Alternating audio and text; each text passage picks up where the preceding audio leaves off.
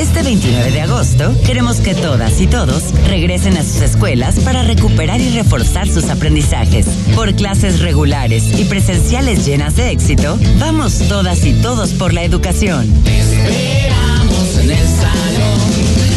Gobierno de México. XH, SC 93.9 MHz con 200.000 watts de potencia. Transmitiendo desde Avenida Rubén Darío 746 tercer piso, Colonia Lomas de Guevara, Guadalajara, Jalisco. Código postal 44657. Imagen.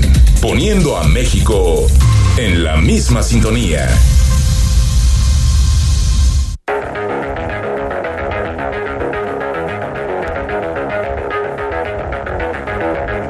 Escuchas imagen. Escuchas Imagen Radio.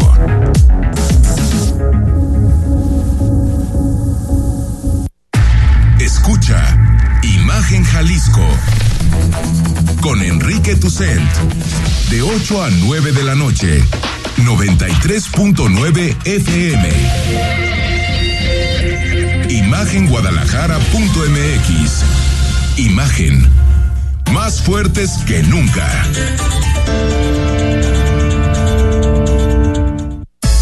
Twitter. Arroba Imagen Radio GDL. Imagen. Más fuertes que nunca.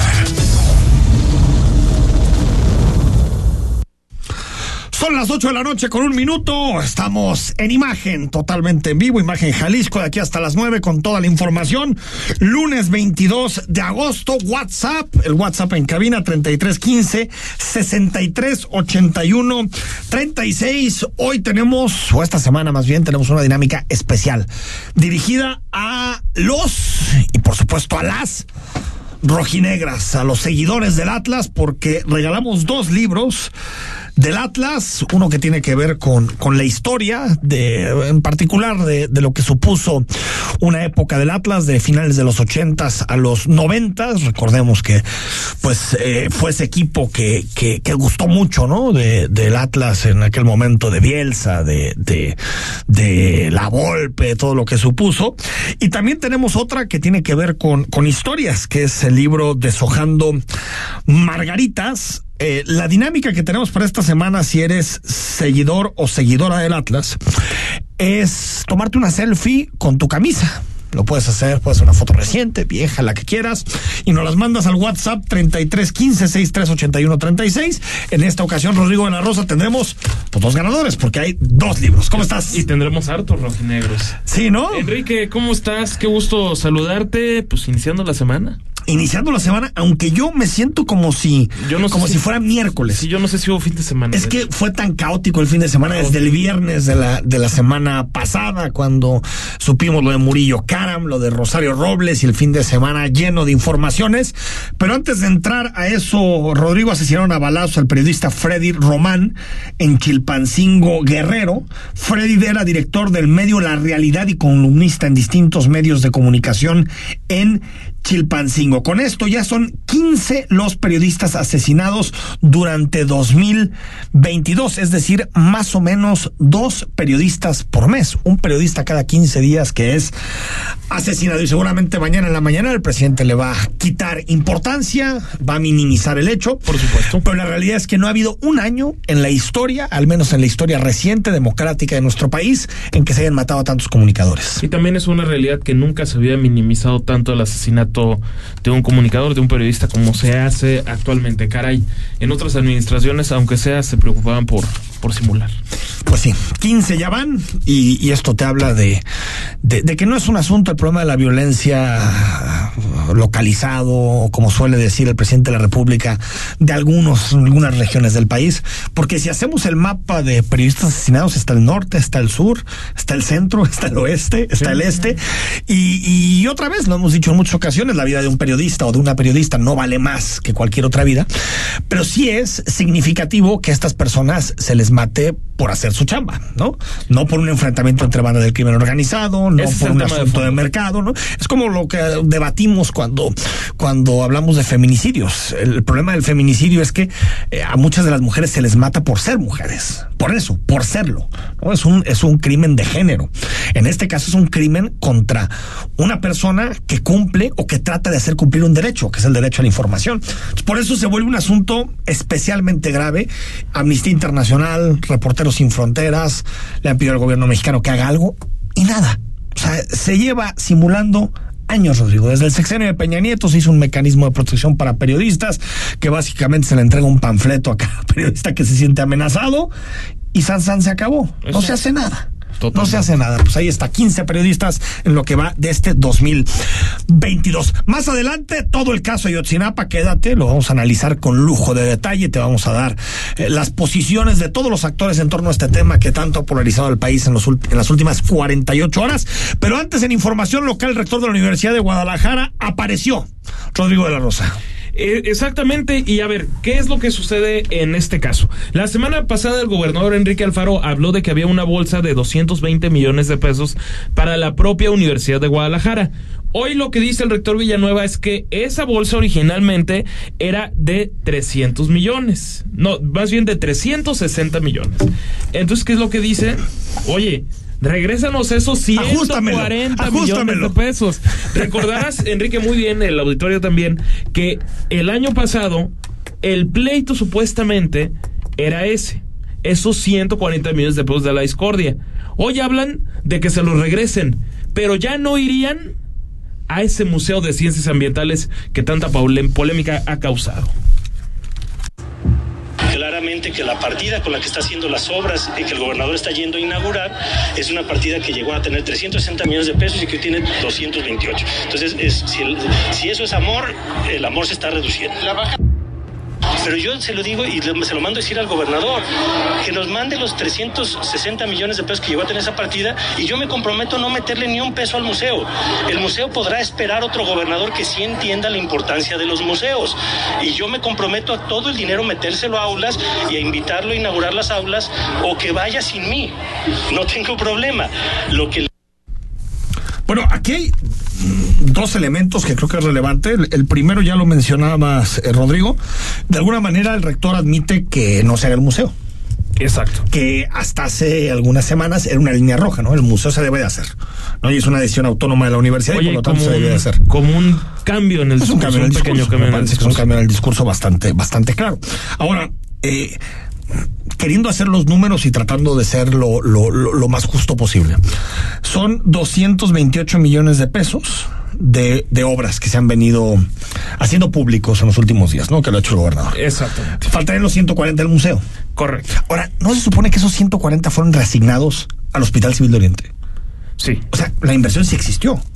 Sí, la, la inversión O sea, no, es que, no es que, entrar- o sea, no es que se haya reducido la inversión de 368 millones de pesos a 228, sino que son 228 millones de pesos eh, para obra edu- para asuntos educativos y 140 millones de pesos para el Hospital de Oriente, que gestiona la Universidad de Guadalajara. Sí, o sea, de, de, de alguna forma, sí, o sea, en, en estricto, en estricto tema sí sería una resignación que todavía está dentro de el poder de la Universidad de Guadalajara, si se quiere ver de esa manera, porque a final de cuentas Gestionan los hospitales. los hospitales civiles son organismos públicos descentralizados que maneja la propia universidad. Sí, entonces, o, o sea, serían 140 millones adicionales a esos 360. Sí, o sea, que se regrese a la bolsa original de 360 millones de pesos, dejando de un lado el hospital y también ellos dejarían de un lado el museo y se enfocarían nada más en infraestructura. Y salió el nombre de Raúl Padilla. Por supuesto. ¿Por qué no llevamos una, mejor una encuesta para ver quién quieren que se rebelen? Si los jaliscienses de su gobierno o los universitarios de su rector. Pues vámonos a, si se vale opinar, lo que pasa es que eh, antes eh, el gobernador se, eh, quería y cuando fue presidente se hizo el ejercicio de revocación de mandato, ¿no? Pues ya como gobernador no lo ha hecho, pues yo más bien lo invito a que lo haga como el presidente de la República, a someter a votación si los jaliscienses quieren seguir siendo gobernados de manera autoritaria, violentando los poderes, moviendo la ley de egresos, con caprichos y con berrinches. No, nosotros vamos a seguir trabajando. La Universidad de Guadalajara va a seguir trabajando. Eh, si el gobernador quiere hacer parte de mi trabajo y arrancar las obras, también, qué bueno, mientras él está inaugurando obras, yo estoy aquí con las Naciones Bueno, aquí no dice nada de Padilla, ¿verdad? No, lo, lo que lo que sucede es que recordarás, Enrique, que la semana anterior el, el gobernador llamó a Raúl Padilla y a sus truanes luego de que se Esa palabrita. encontrara con, con un grupo de estudiantes que a decir del propio de gobernador gente de nuestro estaban manipulados. El auditorio de imagen es el más culto de la ciudad. Eso sin duda. Por mucho. Y aún así, te- creo que hay gente que nunca había escuchado la palabra truanes en su vida. ¿eh? Seguramente. Sobre todo gente joven. No, no, es, Seguramente. no es una palabra, digamos, muy de los últimos Se años. sacó una dominguera algo. algo, Sin duda. o sea. Ahora, dice eso de su bola de truanes eh, y, y- y la defensa que, bueno, desde que llegó al rectorado Villanueva de, de, de ha sido eh, que es exrector, congruente que ha sido exrector. con lo que ha dicho en todo Sí, momento. pe- pero que es, que es un ex rector, que tiene liderazgo interno. Yo creo que tiene más que eso, más que liderazgo interno. Sí, bastante más. Y, eh, y que, eh, eh, y hasta ahí, ¿no? Sí, Creo es, que es lo que ese ha sido en general el discurso. Recordarás de- que el año pasado tuvimos una entrevista con, con él Sí. y, nos este año, hablaba ¿no? de que él era... No, fue, fue cuando dio su, su informe su informe previo al pleito con el Ah. previo al pleito con el gobernador. Ah, no, es que después Previo- lo tuvimos aquí, pero Eh, en una cabina, pero no, pero en otro contexto. Exactamente, 140 pero en, en, es- en aquel mensaje de julio, me, me, Sí. me parece, nos, nos decía que él era un rector que decidía escuchar al ex rector Raúl Raúl Padilla. Padilla. A ver, yo, yo creo que sobre la, la, la figura de, de, de Raúl Padilla, siempre eh, solemos caer en, en, en polos, ¿no? En, en blancos o negros. Totalmente. Yo creo que el ex rector Raúl Padilla, que es el líder político máximo de la Universidad de Guadalajara, es que eso ya también incluso los universitarios deberían de, de, de, de asumirlo. hasta ocioso no aceptarlo. Como es- a veces me parece que es un asunto como cuando los, como cuando el yunque defendía que no existía el yunque, ¿no? Pues, no, o sea, pues sí existe, ¿no? Existe y, y, y Raúl Padilla tiene un liderazgo político muy importante dentro de la casa de estudios, el más importante. Entonces, yo creo que por, yo creo que esto de andar debatiendo qué tanto, qué tanto no, pues es un poquito hacernos trampas en solitario. Pero a ver, dos asuntos sobre eso. Uno, que la visión de Raúl Padilla transformó la Universidad de Guadalajara, eso a mí no me queda la menor No, duda. sin duda. Porque aparte he estudiado la historia de la Universidad de Guadalajara, lo que fue antes de finales de los 80, inicios de los 90 y lo que es ahora, y, y nadie puede negar eso, nadie puede escatimar eso. Pero tampoco puede nadie negar que Raúl Padilla se ha entronizado. Y que creo que hubo un momento en el que pudo haber dicho, hasta aquí llegué. Hasta aquí llegué. Transformé la universidad. Creo que la universidad es mejor que antes. Y no, se quedó y construyó un grupo político que es la que gestiona y administra la Universidad de Guadalajara. Las dos cosas son compatibles, Rodrigo. Sí. Son compatibles. Una cosa, el liderazgo y lo que supuso Raúl Padilla para la universidad, como también el hecho de que una universidad democrática no debería tener ese tipo de liderazgos. Debería de renovarse, no con base en lo que quiera un grupo político, sino en lo que quiera la comunidad estudiantil. Ese es, la, ese es, ese es el único argumento. Esa que dicen que tiene voz, pero la O sea, realidad es que no yo- la tiene. yo, ah, la, la universidad sería democrática y meritocrática hasta que pudiera llegar un rector que no estuviera palabrado por Raúl Padilla. Y ahorita eso no puede pasar. Eso no puede pasar. Eso no puede Bueno, suceder. eh, cuando pase, yo creo que eh, eh, vamos a ver en, en- dentro de la universidad una transición. Y yo creo que no es homologable, lo he dicho mil veces con el caso de Alfaro, porque Alfaro, en cuanto acabe su periodo, se va. No se puede reelegir. Te puede gustar o no, te puede caer mal o no. Pero al final la gente votó por él, Rodrigo. Sí, la gente votó ver, porque gobernara seis años. Alfaro sí llega de manera democrática. A mí lo que me ha llamado la atención es que MC hable de democracia interna en la Universidad de Guadalajara, cuando en MC lo único que no hay es democracia. coincido con, creo que ningún partido político, pero sí, coincido Lo más que cercano Movimiento sería el también. panismo. Lo En su momento, yo creo que cercano, ya no. Yo creo que ya no. Y, y en contraparte nada más añadiría Perdón, dos el panismo llegar al poder. Porque el panismo en el poder replicó y reprodujo muchos de los modelos priistas. Se dio que cuenta de lo el padre que es el poder. Pues es que es más fácil dar órdenes que iniciar procesos de participación. Pero na- nada más respecto a lo que decía también el rector. Uno, en, en un discurso de un tema que ahorita vamos a tocar de la Universidad de Guadalajara, respaldó el trabajo de Raúl Padilla diciendo que el conjunto de artes escénicas y todo eso que, que, vemos ahorita de la universidad es gracias a Raúl Padilla. Razón, sí tiene. Y también añadía que él no iba a presumir obras o que no valía la pena presumir obras como remodelación de baños, que a decir de Villanueva Lomelí sería lo que Enrique Alfaro está haciendo en el quad de la universidad. Bueno, eso es, eso es directamente lo que dijo Eh, Eso es parte de, la Padilla. entrevista que tuvimos aparte. Bueno, ahí está. Parece que el tema seguirá dando de qué hablar, el conflicto político entre la Universidad de Guadalajara y el gobierno de Jalisco. Ojalá que esto que coloca el rector sobre la mesa de los 140 millones sea un posible inicio de negociación.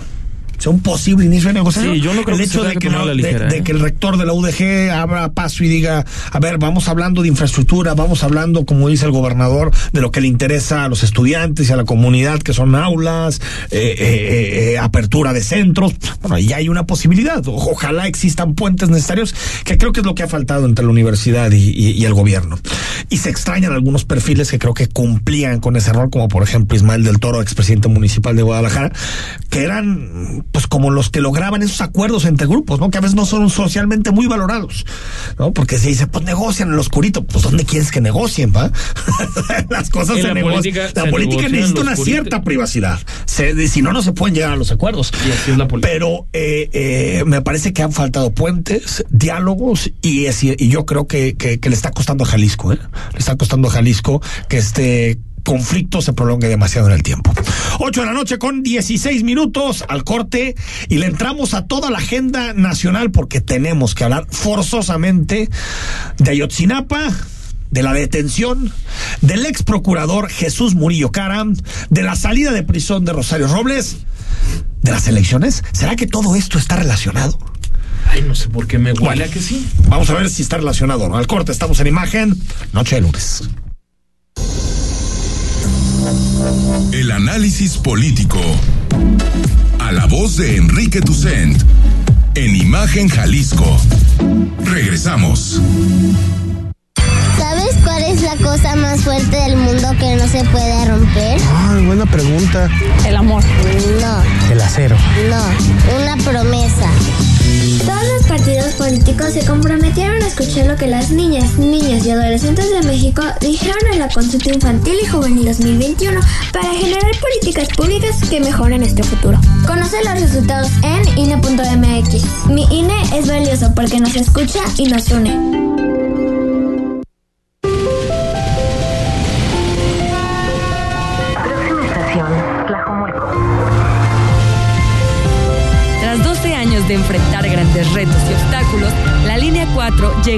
Tlajomulco. Tú y yo hacemos el sueño realidad. Tlajomulco es tuyo. En Hospital Ángeles del Carmen queremos un México lleno de vida. Te invitamos a escuchar la entrevista este miércoles 24 de agosto a las 8.30 en Imagen Jalisco. Hablaremos de nódulos tiroideos con el doctor Jorge Emilio Arch Ferrer, cirujano oncólogo. En Hospital Ángeles del Carmen queremos un México lleno de vida. Nadie te cuida como nosotros. Las y los diputados aprobamos que proceda la prisión preventiva oficiosa para casos de feminicidio y feminicidio en grado de tentativa, para que quienes cometan estos delitos no accedan a libertad condicionada o anticipada ni la sustitución de la pena, que será de 40 a 60 años de cárcel. Legislamos para que ningún agresor goce de impunidad y las víctimas y sus familias accedan a la reparación del daño. Cámara de Diputados, Legislatura de la Paridad, la Inclusión y la Diversidad. Las voces más importantes del análisis político en Jalisco, en un espacio para comentar, reflexionar y polemizar sobre los temas de tendencia a nivel local, nacional e internacional. Imagen, más fuerte que nunca.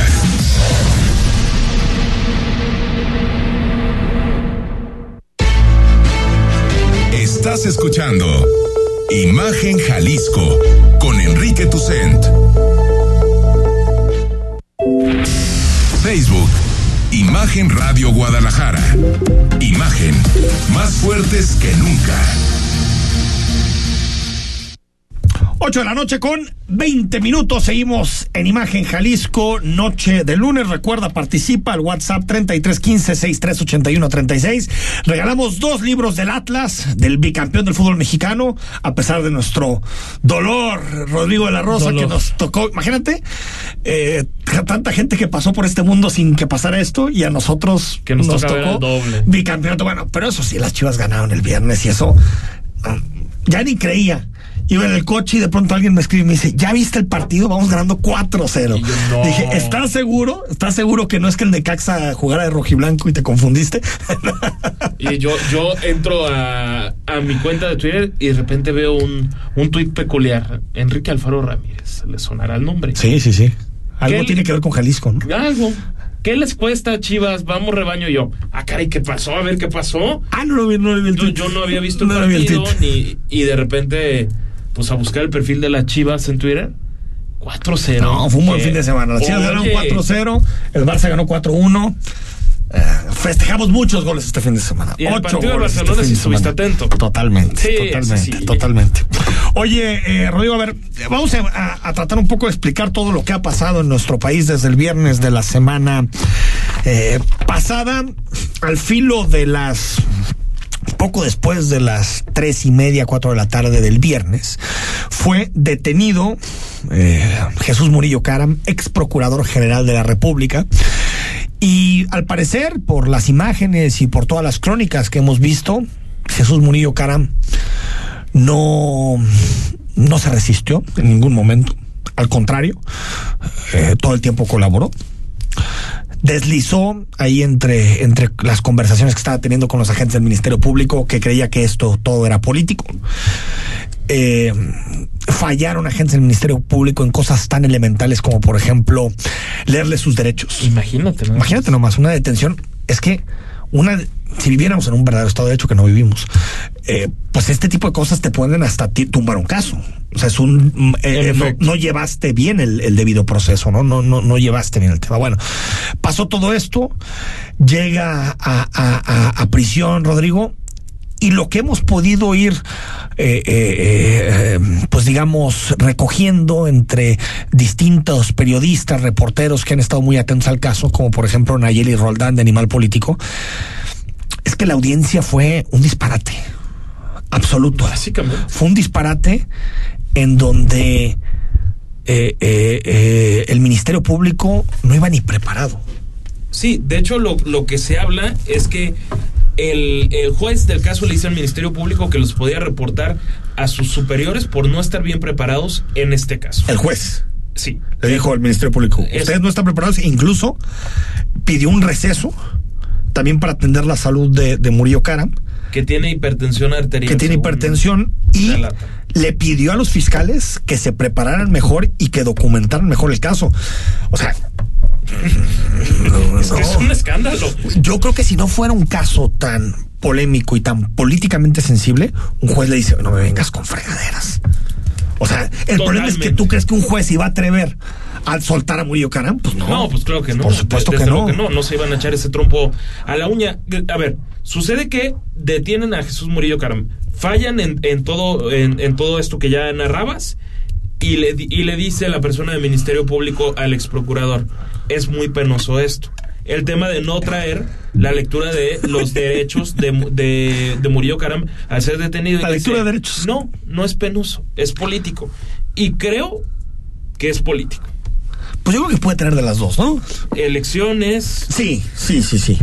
A ver, yo, yo creo que un mensaje contexto. clarísimo, Enrique Peña Nieto. Pero yo tampoco eh, podría eh, eh, desechar la idea de que Murillo Karam eh, dejó y avaló muchas cosas en el proceso de Ayotzinapa. No coincido. Sí, no, Por ejemplo, la tortura. Él sabía que se estaba utilizando tortura, no sé si presencialmente o a través de terceros, pero él sabía que sus agentes estaban utilizando la tortura para sacar información y así lo dejó.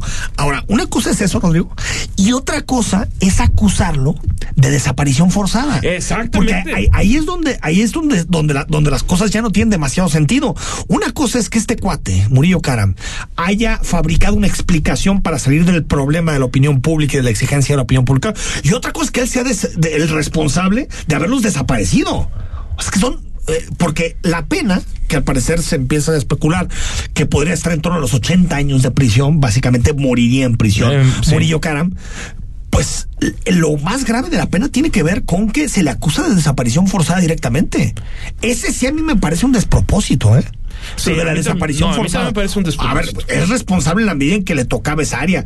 Pero que sea como le gusta al presidente hacer la diferencia entre responsables y culpables, yo creo que eh, eh, es una acusación que no sé si algún juez podrá sostenerlo. Bueno, seguimos comentando, pero antes escuchamos al presidente López Obrador que habló de la detención el viernes pasado de Murillo. Él mismo se inculpa de acuerdo a el informe y a la investigación de la fiscalía. Él sostiene, a ver si pones el Ejecutivo Federal en ese momento intentó soslayar la responsabilidad del Estado mexicano ante un crimen desmesurado y brutal y trató de adjudicarle la culpabilidad total de los hechos a las autoridades del Estado de Guerrero y a sus policías municipales que eran parcialmente responsables. A ver, pero eso no lo hace ni autor material ni autor intelectual del, del hecho. Otra cosa es que eh, haya tratado de evitar que la investigación uno sacudiera al ejército, a las policías estatales e incluso a su misma procuraduría. Tal vez de eso pueda llegar a ser culpable o puede llegar a ser responsable. Pero es mucho. Pero de ser el que desaparece intelectual o materialmente los 43 de Ayotzinapa, me parece que no. Sí, es, es, radicalmente distinto, coincido con eso que planteas y también, ojo con los datos que empiezan a circular en la opinión pública de que precisamente estos delitos de desaparición forzada y tortura no tendrían que proceder en el caso de Murillo Caram por el principio de no retroactividad de la propia de la propia ley, de la propia constitución política. Entonces, dices, ah caray, se le está se le estarían achacando una serie de delitos que aparte de que sean difíciles de sostener, pues en la teoría ya no tendrían que aplicar para el, el procurador Murillo Caram que dejó esa propia procuraduría en 2015, Enrique. Hace ya siete años de, de, de todo eso. Y Ahora, por otra parte... So, so, sobre eso es, a ver, lo que dice el presidente en, en el audio es, él admitió eh, eh, públicamente lo de la verdad histórica. Bueno, esa era la versión que, lo, que daba como gobierno. 27 de enero de 2015. Bueno, eso es la versión que él daba como gobierno. Eso no hay ninguna admisión de, de ninguna no. pena ni de ni, nada. ¿Qué creo? ¿Cuáles son las diferencias? Y lo discutíamos un poco tú y yo el viernes. Las diferencias, y creo que también eso no nos debe de quitar el ojo de exigir que se nos cuente bien la historia de lo que pasó el 26 de septiembre de 2014. La diferencia es que Alejandro Encinas a su investigación está entregando cabezas. Está entregando cabezas al ex procurador. Y otras órdenes de aprehensión contra... 20 militares. Exacto. Y 44 policías por el caso de Ayotzinapa. Es decir, una cosa es los responsables que yo no dudo que estos militares tengan algún grado de responsabilidad y tampoco dudo que los policías tengan algún grado de responsabilidad. Pero al final cuando uno compara la historia, ¿en dónde hay? A ver, uno le da mucho peso al papel del ejército, otro no le da peso al papel del ejército. Eh, la prueba más fuerte que tiene la nueva investigación, después de haber revisado bien el expediente, es eh, eh, una serie de chats en donde los delincuentes se habrían puesto de acuerdo en dónde tirar, eh, dónde matar a los, a los, a los estudiantes y dónde tirar sus cenizas en un río. A diferencia de un basurero. Eso tampoco lo que se hace entrar en una investigación. Si lo tiraron en un río, lo tiraron en un basurero. Me parece que eso es más bien accesorio. A lo que voy. Me parece que frente a una investigación que no está llegando hasta el fondo de lo que sucedió, el gobierno prefiere salir con órdenes de aprehensión para quitarse la presión. Al no poder. Y decir, nosotros ya llegamos, porque ¿cuánto le costó a Encinas decir están muertos? Y lo dijo la semana pasada.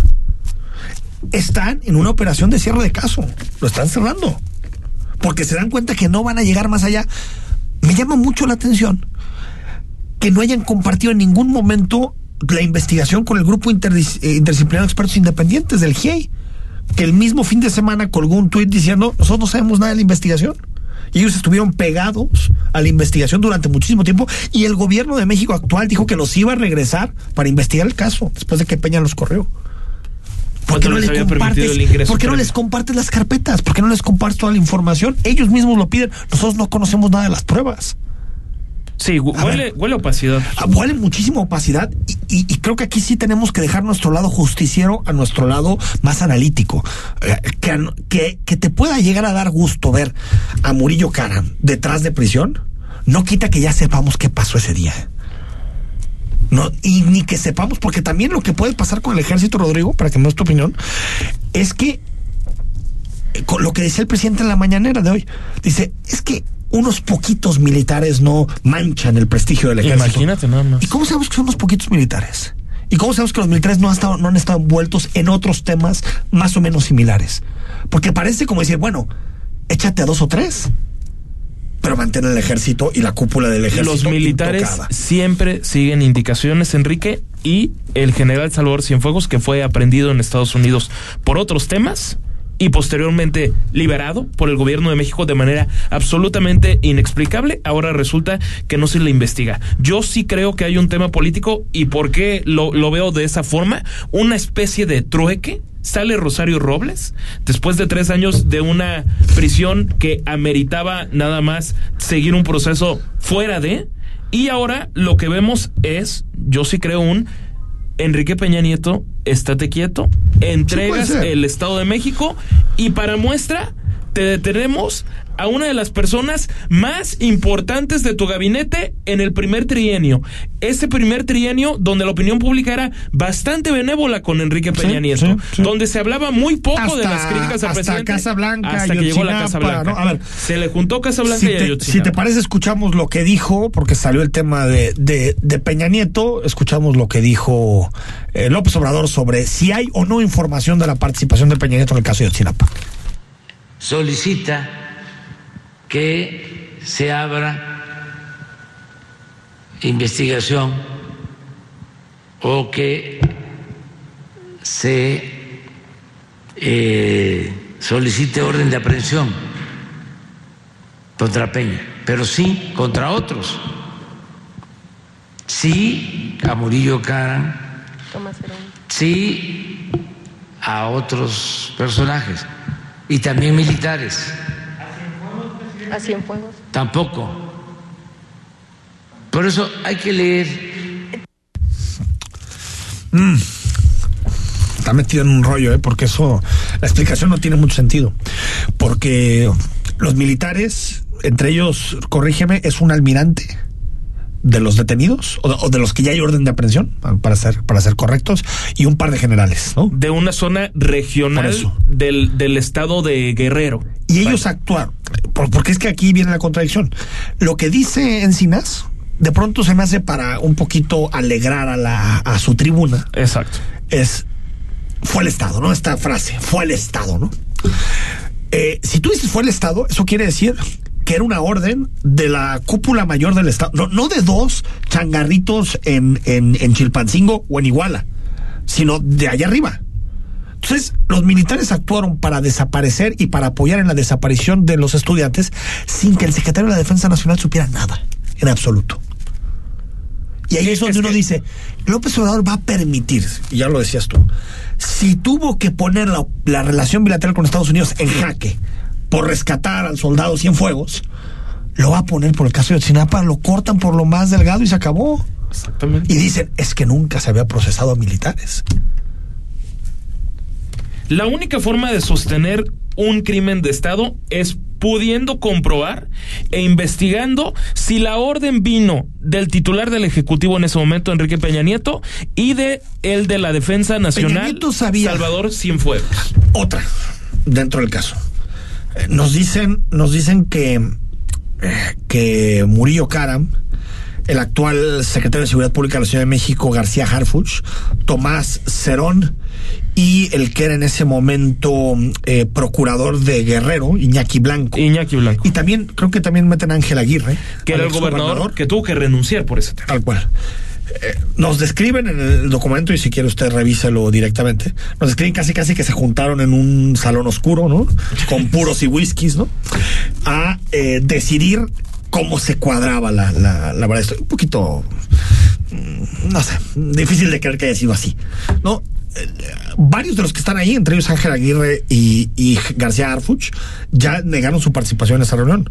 No se comprueba tampoco dentro del expediente que la reunión haya tenido lugar se dice que se reunieron casi casi como equipo a decir vamos a hacer esto, esto, esto y esto. Recordemos que en ese momento García Harfuch era el, eh, digamos, como delegado de la Policía Federal en, en, en Guerrero. Exacto. Y bueno, esas son las pruebas más sólidas de la investigación. Ese es el problema, que estamos sustituyendo, Que yo no creo, una sólidas. explicación que tal vez era verdad al final, ¿no? Cómo los mataron, eso tal vez sí, pero que estaba llena y plagado de errores en, eh, por medio y que se había obtenido a través de tortura, lo estamos empezando a sustituir por una versión que tampoco es sólida, Rodrigo.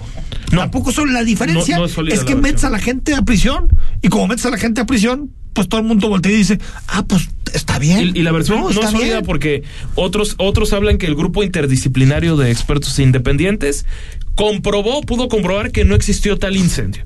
Ok, entonces suponiendo que no existió ese incendio en el basurero de Cocula, ¿por qué se encontraron tres restos de normalistas, tres distintos quemados? Pero ¿Qué no nos nos- hace pensar no que los otros responden eso, 40 pero la investigación eso no lo responden? De, de, de- de Encinas no responde tampoco eso. no, es lo que que, te digo es que- deja muchas preguntas al aire el Sí, propio incluso- Alejandro Encinas. o sea, está la, la narración del- de la detención de Murillo de Nayeli Roldán, pero les recomiendo la columna del viernes o sábado, creo que el viernes, de, de, mm, ay, se me fue su nombre. ¿De quién? A Ay, ver. bueno. De Ricardo Rafael, perdón, se me fue El Milenio. lapsus. el milenio. El sábado. Eh, el sábado, exacto. Donde hace un buen recuento y hace una buena crítica de, de, de lo que falta. Es que eh, eh, al final mm, no hay una verdad todavía. No hay. O sea, uno sabe que es muy difícil llegar cuando se desaparecieron a jóvenes de esa manera. Es muy difícil saber qué pasó. Lo entiendo.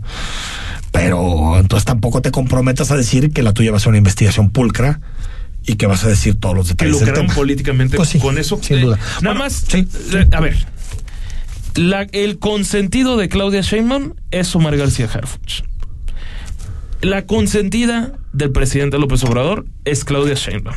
Es toda una operación de Estado, también a mí me parece, para exculpar a Salvador Cienfuegos y a Omar García Harfuch. Y a Enrique Peña Nieto dejarlo en veremos, depende cuál Sí. sea su comportamiento previo a la elección de 2024, de, de 2023 en el Estado de México, que es la que al fin y al cabo les interesa. Pues sí. Y, y en sí nunca el presidente ha reconocido, nunca que va por Peña. ¿eh? En ninguna. Jamás. En ninguna declaración. En eso ha sido totalmente congruente. Bueno, entonces de irnos al corte, una reacción más. Habló la oposición, ¿no, Rodrigo? Exactamente. ¿Te Kenia- parece? La senadora Kenia López Rabadán. Es evidente que el presidente de la República, Morena, y muchos, muchos de la 4T han lucrado durante ocho años con el dolor de 43 familias. Es claro que hoy no hay justicia para las familias. Claramente no ha sucedido. No hay autores materiales de los hechos. Hoy el gobierno federal nuevamente lo que genera es una cortina de humo, pero justicia a las familias no les está dando.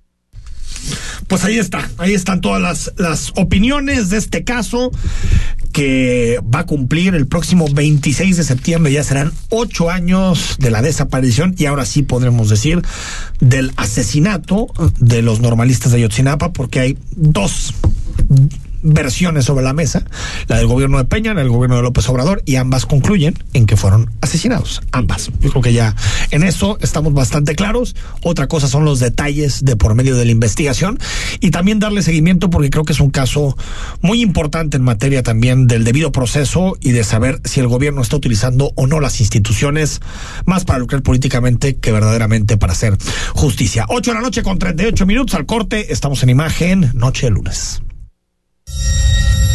El análisis político. A la voz de Enrique Tucent. En Imagen Jalisco. Regresamos.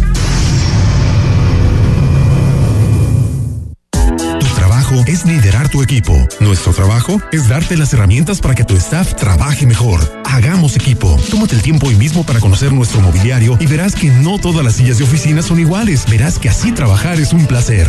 Versa Concepto. Liderazgo en sillas y muebles para oficina. www.versa.com.mx.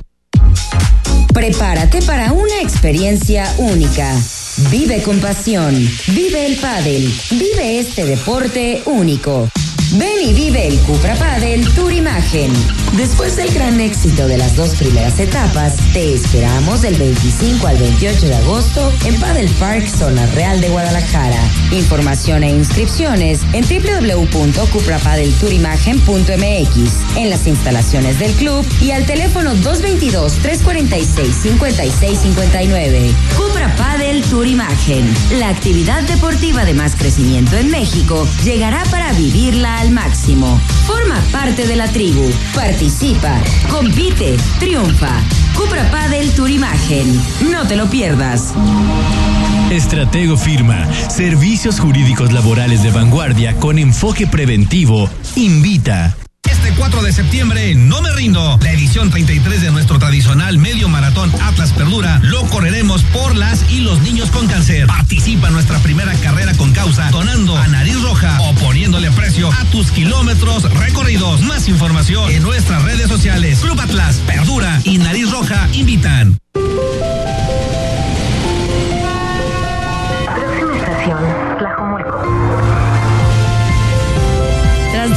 12 años de enfrentar grandes retos y obstáculos, la línea 4 llegará a Tlajomulco.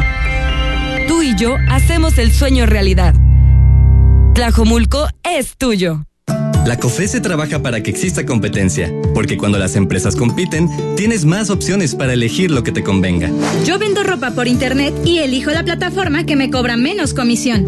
Nosotras vendemos en línea, con esta plataforma que es muy fácil de usar. Hemos ganado muchos clientes. Para mi empresa, prefiero la aplicación que entrega más rápido mis productos. Con competencia, tú eliges. Un México mejor es competencia de todos. Comisión Federal de Competencia Económica. Visita cofese.mx. Las voces más importantes del análisis político en Jalisco, en un espacio para comentar, reflexionar y polemizar sobre los temas de tendencia a nivel local, nacional e internacional. Imagen, más fuerte que nunca. Estás escuchando Imagen Jalisco con Enrique Tucen. Instagram, arroba Imagen Radio GDL. Imagen, más fuertes que nunca. 8 de la noche con 41 minutos. Rosario Robles, ex secretaria de Desarrollo Social, muy cercana al expresidente Enrique Peña Nieto. También llegó a ser cercana a López Obrador en su momento. Recordemos cuando fue jefa de gobierno de la Ciudad de México. Rosario Robles, luego de tres años. Tres años. Tres años en prisión preventiva, hay que decirlo, prisión preventiva, salió sorprendentemente, lo había intentado en múltiples ocasiones, eh, pedirle al juez que dejara, pues que podría, pudiera continuar su proceso desde su casa, no estar en prisión, no estar en prisión preventiva, y pues lo, lo, lo logró. El viernes pasado el juez así lo definió, y palabras que dijo Rocío Robles al salir de prisión. ¿Qué sigue para mí? Ahorita descansar, estar en mi casa, eh, eh, evidentemente eh, cuidar de mi salud y, pues ya vendrán otros tiempos. Por el momento quiero disfrutar a mi hija, a mi familia, a mis amigos que aquí están también, a mis amigas que nunca me dejaron y eso quiero agradecerle a tanta gente, tanta gente que eh, nunca me soltó, que me escribió, que me mandó mensajes, que me mandaba comida, que sin conocerme creyó en mí y yo les digo que no los voy a defraudar porque soy inocente y eso se va a comprobar. Bueno, sigue, recordemos, sigue el juicio abierto. Está señalada Rosario Robles de ser el cerebro, podemos decir, de lo que conocimos como la estafa maestra, que fueron todas estas triangulaciones de recursos económicos a través de distintas universidades, instancias, secretarías estatales. Se calcula que el boquete, lo robado por la estafa maestra asciende en torno a unos cuatro mil, cuatro mil doscientos millones de pesos, una cantidad tremenda. Rosero Robles dice no saber de esta operación. Y al final aquí hay dos debates. Uno si es inocente o culpable, que eso lo va a terminar definiendo un juez, como debe ser en una democracia, en un Estado de Derecho, Rodrigo. Otra cosa era la pertinencia y la justificación de la prisión preventiva. Son dos debates distintos. La prisión preventiva es decirle a una persona, usted se tiene que quedar en prisión todavía siendo inocente, porque uno es inocente hasta que se le compruebe lo contrario, porque existe o riesgo de fuga o un posible daño social o se pueden destruir pruebas. Es decir, así se justifica una prisión preventiva. En el caso de, de Murillo Karam, que tiene 85 millones de pesos en, la, en su cuenta, pues se justifica, porque dices, bueno, en cualquier momento puede irse al país. Pero el caso de Rosero Robles nunca se justificó, porque Rosero Robles está quebrada. Y aparte tiene problemas de salud. Entonces, sí parece que la orden ya no de la definición final de la sentencia, la orden era claramente política, que se quede en prisión Rosario Robles. Sí, y esto no hace más que dejar claro que fue una decisión de Estado y, y, añadiría ahí para la. Me, me, parece interesante que el juez haya cambiado de. De, de, de parecer postura. después de cinco veces. O sea, no sé. Cinco intentos. No sé si algo pasó, no sé si, si la propia fiscalía dijo, bueno, ya, ¿no? Después de tres años que. que algo como lo que sucedió con el Bester en su momento, el Bester Gordillo. Precisamente eso iba, Enrique. ¿Cómo son las simpatías políticas y cómo no es, a veces, muchas veces no puede ir más allá de, de los colores? Cuando detienen al Bester Gordillo, todos los simpatizantes del obradorismo decían, es un tema de Estado, es una decisión política de, de una persona ligadísima al, al, al Estado para hacer un quinazo, un quinazo, como lo hizo Carlos Salinas de Gortari con el entonces líder, pet, líder petrolero. Que yo creo que hicieron un quinazo, ¿eh? Sí, claro. Pero, pero ahora que detienen a, a Murillo Karam, la gente de la oposición, entiéndase, el prismo y el panismo, habla también de, de una especie de venganza de Estado. De o sea, ¿cómo conforme a tu conveniencia sí, o sí. simpatía política puedes ver Pero cosas hay, que son hay una, muy parecidas de forma bastante distinta? Hay una reflexión de fondo, que no hay justicia independiente en este país. No la hay. Y si hubiera justicia independiente, si viviéramos en Reino Unido, si viviéramos en Estados Unidos, en Canadá, no sé, en, en otros países, pues uno dice, lo que determinan los jueces es la realidad y tiene independencia y autonomía para determinarlo. El problema aquí es que el poder político es el poder de todos los poderes y el poder presidencial está por encima de cualquiera. ¿Por qué un ministerio público puede llegar, sea uno culpable, eso ya se definirá en el caso de Murillo Caram, pero puede llegar sin pruebas con un caso mal armado y aún así el juez le dice, a ver, un receso para que vayas a armar bien tu caso. Y no, imagínate, eso te habla más. de hasta qué nivel está eh, eh, eh, este sistema, el sistema judicial totalmente eh, con problemas de fondo. Bueno, antes de irnos al corte y, y volver con más información, eh, eh, eh, local, dos temas rápido internacionales, Rodrigo. El primero, ¿te acuerdas de Cristina Fernández de Kirchner? ¿Cómo no? El vicepresidente de Argentina. Fue presidenta, recordemos también. Exacto. Primera dama, ¿no? Esposa de Néstor, de Fernández, de, Néstor Kirchner, perdón. Y bueno, pues hoy la fiscalía de su país, gobernado por su partido, pide 12 años de prisión para ella. 12 años de prisión para la expresidenta y actual vicepresidenta Cristina Fernández de Kirchner. Y para los que creían que era posible que hubiera un periodo de negociación en la guerra entre Rusia y Ucrania, o más bien la invasión de Rusia a Ucrania, el fin de semana fue asesinada Daría Dugina. Daría Dugina es hija, seguramente le sonará, de Alexander Dugina. Él Alexander es el principal ideólogo de Putin. Es su, se ha hablado del Rasputín, de su mano derecha. Del que, le, del que le ha metido la onda filosófica tal, al tal, tema de la guerra. Tal cual. Eh, en realidad, Putin, eh, eh, sus, la mayoría de sus ideas nacionalistas las sacó de un filósofo histórico ruso que se llama Iván Illich, pero uno de sus seguidores filosóficos es precisamente Alexander Dugin. Su hija fue asesinada y Rusia culpa a Ucrania de haber asesinado directamente a la hija. Entonces, la guerra se seguirá recrudeciendo y por lo tanto la paz no se ve en el horizonte. Cuando regresemos, el presidente se lanza contra la ONU, los diputados reculan ahora sí de fondo con el aumento salarial, quedan muchos temas en imagen Noche de lunes.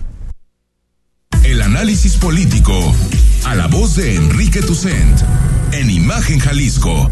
Regresamos. Solo 7 segundos bastarán para desearlos. Enamórate del diseño sofisticado y la potencia de Cupra Formentor 2022 o siente la fuerza de atracción de Cupra Ateca 2022. Acude a Cupra Corner Patria, ubicado en Avenida Patria 2136. También visítanos en nuestro sitio web, seatolepatria.com.mx o a través de WhatsApp al número 3314 094928. Deja de esperar más y sé parte de la tribu Cupra. Prepárate para una experiencia única. Vive con pasión. Vive el pádel. Vive este deporte único. Ven y vive el Cupra Padel Tour Imagen. Después del gran éxito de las dos primeras etapas, te esperamos del 25 al 28 de agosto en Padel Park, Zona Real de Guadalajara. Información e inscripciones en www.cuprapadeltourimagen.mx, en las instalaciones del club y al teléfono 222-346-5659. Cupra Padel Tour Imagen. La actividad deportiva de más crecimiento en México llegará para vivirla al máximo. Forma parte de la tribu. Participa, compite, triunfa. Cupra Padel Tour Imagen. No te lo pierdas. Estratego Firma, servicios jurídicos laborales de vanguardia con enfoque preventivo, invita. Este 4 de septiembre, no me rindo. La edición 33 de nuestro tradicional medio maratón Atlas Perdura lo correremos por las y los niños con cáncer. Participa nuestra primera carrera con causa donando a Nariz Roja o poniéndole precio a tus kilómetros recorridos. Más información en nuestras redes sociales. Club Atlas, Pacíficamente, Nariz Roja, invitan. Prepárate para una experiencia única. Vive con pasión. Vive el pádel. Vive este deporte único. Ven y vive el Cupra Padel Tour Imagen.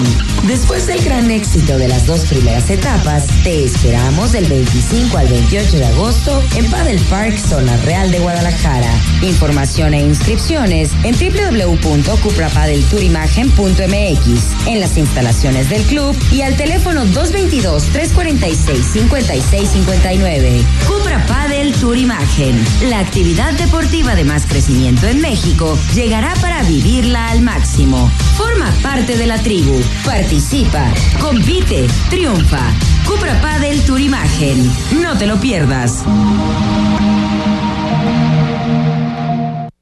Las voces más importantes del análisis político en Jalisco, en un espacio para comentar, reflexionar y polemizar sobre los temas de tendencia a nivel local, nacional e internacional. Imagen, más fuerte que nunca.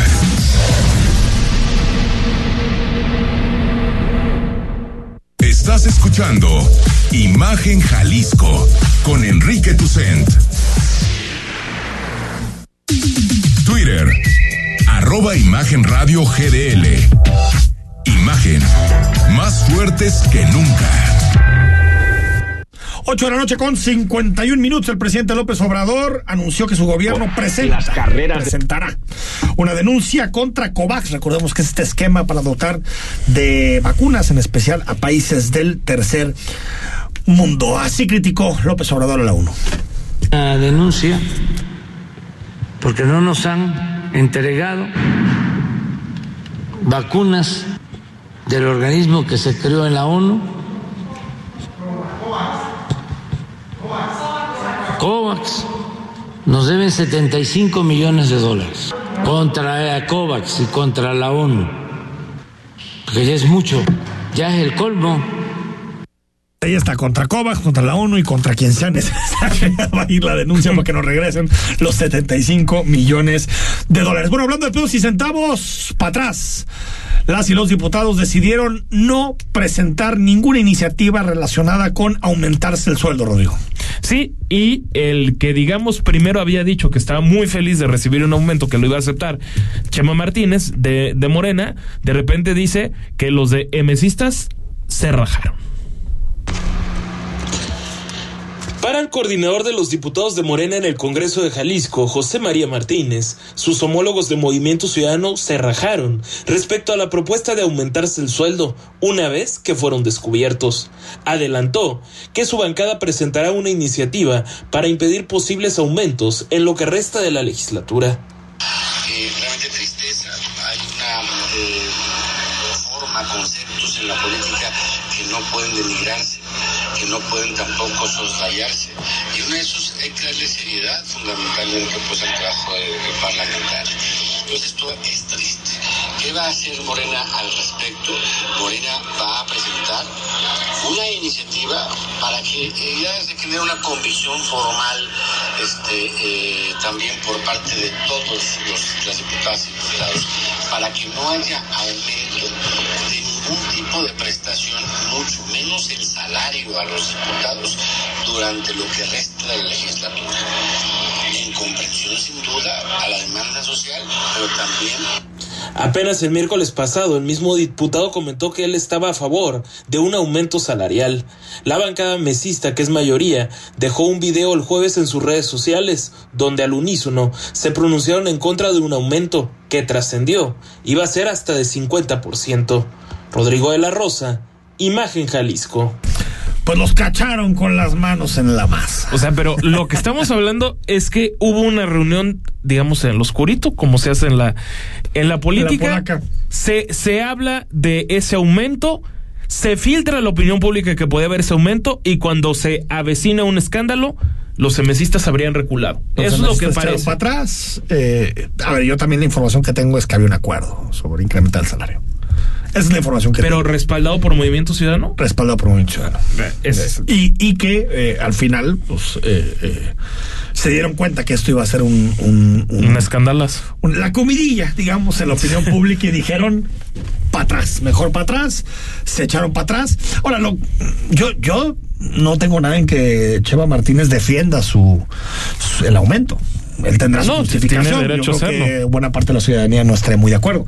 Pero ¿Cómo está eso de pasar de eh, defender el aumento a decir que no se suba ni un peso más en la vida para los es como, berrinche, ¿no? un berrinche, ¿no? Sí, porque es, es, forzosamente una contradicción. Pues sí. Rodrigo, se nos fue el programa. Rapidísimo. Soy Enrique Tucen. Hasta mañana, martes a las 8. Quédate en imagen con Yuridia Sierra. Buenas noches. Escucha Imagen Jalisco con Enrique Tucent. De 8 a 9 de la noche. 93.9 FM. Imagenguadalajara.mx. Imagen. Más fuertes que nunca.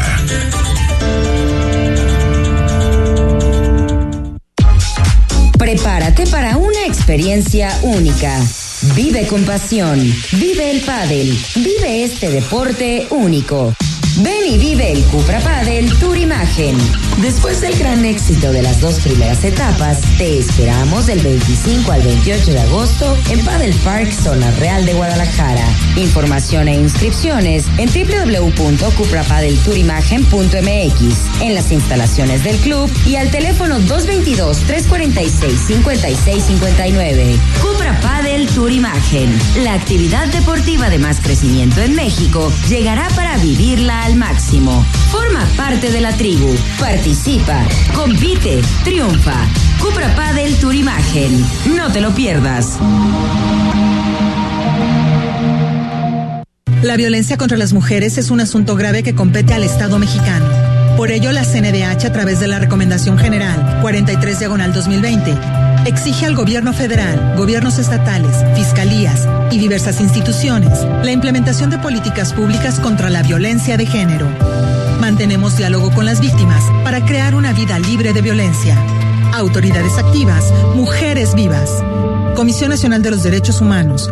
Defendemos al pueblo. En temporada de lluvias hay que tomar precauciones. Nunca cruzar la corriente en una inundación. Tan solo 50 centímetros de agua pueden llevarse un coche. Consulta los pronósticos del Servicio Meteorológico Nacional. Ten una mochila de emergencia. Agua potable. Protege tus documentos. Y hazle caso a las alertas de protección civil. Esta temporada de lluvias y ciclones, juntos nos protegemos mejor. La Conagua y el Servicio Meteorológico Nacional te informan por tu seguridad. Gobierno de México. XH, SC 93.9 MHz con 200.000 watts de potencia. Transmitiendo desde Avenida Rubén Darío 746 tercer piso, Colonia Lomas de Guevara, Guadalajara, Jalisco.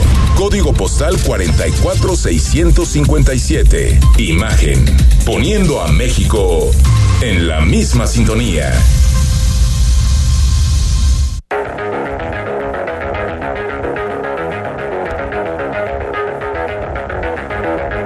Escuchas imagen. Escuchas Imagen Radio.